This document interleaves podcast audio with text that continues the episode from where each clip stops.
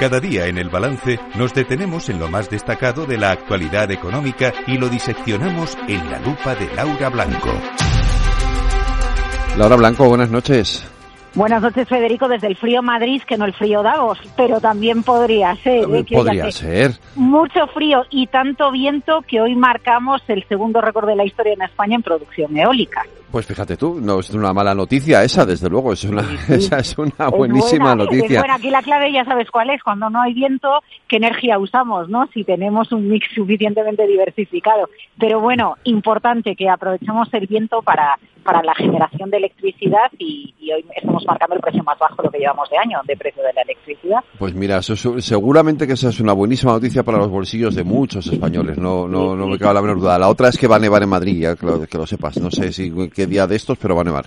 Ya lo han ah, dicho. Bueno, pues mira, estoy en plena, estoy en, me coges en plena calle Alcalá, ¿eh? hoy haciendo eh, la lupa. Eh, estudiando a las mujeres sin sombrero. Ya sabes, las mujeres de la generación del 27, de las que ahora se habla más, pero que no fueron estudiadas, ni tú ni yo las estudiamos en los libros de texto, cuando estudiábamos a Alberti o cuando estudiábamos a, Lorca, y bueno, que son mujeres que tienen mucho que decir sobre, sobre la historia y las aportaciones que hicieron, en muchos casos, bueno, pues quedando, quedando olvidadas. Sin ir más lejos, el sufragio femenino, ¿no? Entre, entre otras grandes aportaciones que han hecho a la historia de la literatura, del feminismo y de la política española. Yo siempre tengo, recuerdo a un amigo mío cuando una vez le, dijeron algo de Pardo Bazán y decía, ¿ese quién es? Dice, no, ese no, perdona, esa. Ya, ya, ya, ya. Bueno, pues hay, hay alguna historia muy eh. curiosa. Tú, tú sabes que cuando se permite, cuando, cuando se cuestiona si se debe dejar votar a las mujeres o, o no, eh, muchos decían que, bueno, pues que, las mujeres al final iban a votar lo que dijera sus maridos o lo que dijera el cura, lo que dijera su confesor, ¿no? Y en las elecciones de 1932 gana la derecha, eh, se cree que porque, o siempre se atribuye porque, porque votaron las mujeres, y porque votaron lo que dijeron sus maridos. La cuestión es que la participación de las mujeres en, esas elecciones fue muy bajita y en las siguientes elecciones, en las elecciones de, del 36, eh, eh, ya ganó la izquierda y votaron muchas más mujeres. Entonces tampoco atribuyamos a las mujeres que mm, porque ellas votaron no ganó la izquierda en las elecciones del 32. No, bueno, pues al final desmontando los relatos, porque esto va de relatos, Federico. Bueno, ya lo sabes. Lo sabes, ¿no? Eh, lo sabemos perfectamente. Hablando de relatos, porque hoy la del relato ha sido otra mujer, Yolanda Díaz, que ah, ha dicho que hay que controlarles el sueldo a los jefes de las empresas. Ya, a mí me parece una cuestión completamente inviable la propuesta de, la ministra de Trabajo, que tengo entendido que no ha verbalizado ella directamente, sino que ha sido luego, eh, tras alguna sugerencia que ha hecho su equipo de, su equipo de comunicación. Mira, lo voy a, lo, voy a contraponer al discurso que hoy ha pronunciado el presidente del gobierno, Pedro Sánchez, en Davos. Hoy Pedro Sánchez ha, dicho que lo que hay que conseguir es que los beneficios de las empresas lleguen a toda la población, especialmente a los más vulnerables, topando los beneficios los ingresos, el sueldo de los consejeros de las grandes empresas, tú no consigues que los beneficios empresariales lleguen a toda la población, porque el debate debería ser otro. El debate debería ser cómo conseguimos que la población tenga mayores sueldos, no cómo topamos los sueldos de quienes más cobran. Sí tenemos en cuenta, además, que no es precisamente España un país de altos salarios ni en la clase política ni en la clase directiva.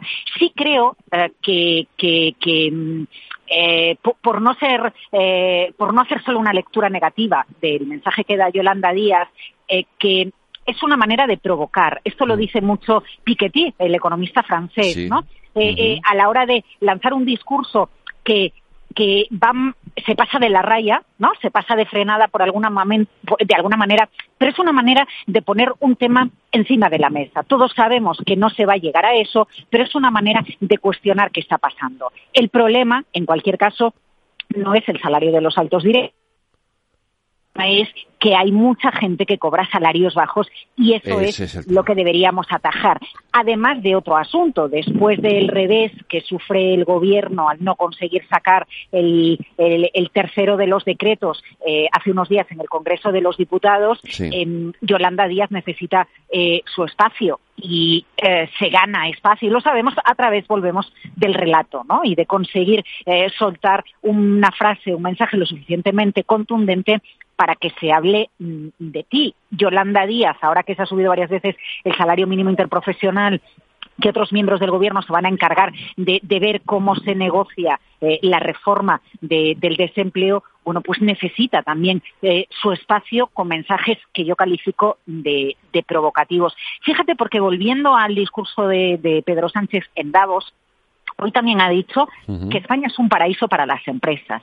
Sí, España es un paraíso para las empresas donde las empresas se pueden enriquecer siempre que paguen los impuestos que le corresponden. Fíjate qué diferencia en el discurso. Y ya no te digo con el discurso que antecedió al de Pedro Sánchez, que fue el de Milei, ¿no? Que, ha ido, bueno, pues a lo grande a Davos para presentarse a los grandes líderes mundiales o empresariales que están allí porque en el fondo lo que necesita son inversiones y llevarse bien y sacar adelante a Argentina. Pero el discurso de Pedro Sánchez en estos mensajes que él da eh, eh, nos caiga bien, nos caiga mal, tengamos la ideología que tengamos, están bien tirados. Si lo hiciera el presidente francés, si lo hiciera eh, un Barack Obama, si lo hiciera eh, eh, algún presidente británico diríamos, bueno, pues qué mensaje más atinado, ¿no? Este es un país para enriquecerse, aquí lo que hay que hacer es pagar eh, los impuestos justos. Luego, si quieres ya, debatimos sobre si hay seguridad o no hay seguridad jurídica, que es una de las grandes cuestiones que tiene en este momento en el muro Pedro Sánchez. Pero es verdad que los, e, ese, ese mensaje que da le coloca o le posiciona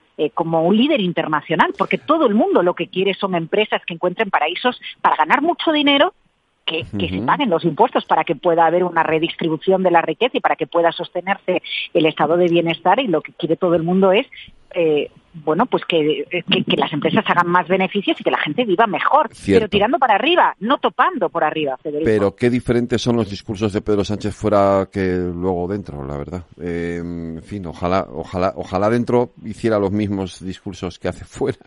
Bueno, esperemos, esperemos, confiemos, a lo mejor no es así, ¿no? Pero que, que esos mensajes hoy que se encuentra con directivos de empresas, con algunos directivos del IBEX que le estaban escuchando, bueno, pues permitan ir tejiendo ¿no? una mejor relación con, las empresas y las compañías. Lo que pasa es que eh, la política y la economía a veces son buenos compañeros de cama y a veces no lo son. Y tenemos un gobierno que es dependiente de los partidos nacionalistas y, y que bueno, pues tiene que realizar sesiones que, que, que no nos gustan o que nos gustaría que en España estuviéramos hablando de otros asuntos y no tuviéramos que apagar los medios de comunicación generalistas o zapear cada vez que se habla eh, de, de Junts, ¿no? Yo, no sé tú, yo cada vez me encuentro más gente que me dice, cada vez que en una emisora, en un telediario, en una tertulia están hablando de Junts, sapeo y me voy a otros asuntos que, son los que realmente van a mover el país. Es que, es que acaba agotando, ¿eh? O sea, yo reconozco que es el exceso de polarización y estamos en un clima muy político muy polarizado, efectivamente acaba aburriendo a la gente. Lo que no aburre a la gente y lo que sí preocupa a la gente es la lista de los precios. Y, y la del aceite eh, está, yo siempre digo que el aceite es como como la, prima de riesgo de la crisis del 2008 algo parecido. Sí sí sí. No sé si tanto pero bueno. eh, eh, no sé si tanto pero realmente es un producto eh, que, que utilizamos en nuestra cultura no y, y, lo tenemos muy interiorizado y que nos cuesta sustituir y que forma parte de nuestra cesta habitual de la compra. Y hoy uno de los máximos responsables de Deolio ha dicho que después de una cosecha que vuelve a ser escasa, eh, se aseguran precios altos en los próximos meses en el aceite de oliva. Eh, sin duda, eh, son malas noticias. Cierto es que que, vamos en el camino de mantener el precio, el, IVA ¿no? del aceite de oliva eh, un poco controlado. Y cierto es también que, a ver, no todo son malas noticias. Hoy llegaba Excel Tour, eh, la patronal del turismo, y decía que, que espera que se siga incrementando el turismo en el ejercicio 2024. Así que bueno, pues tenemos malas noticias por parte de Tenemos una de cal y una de arena, ¿no?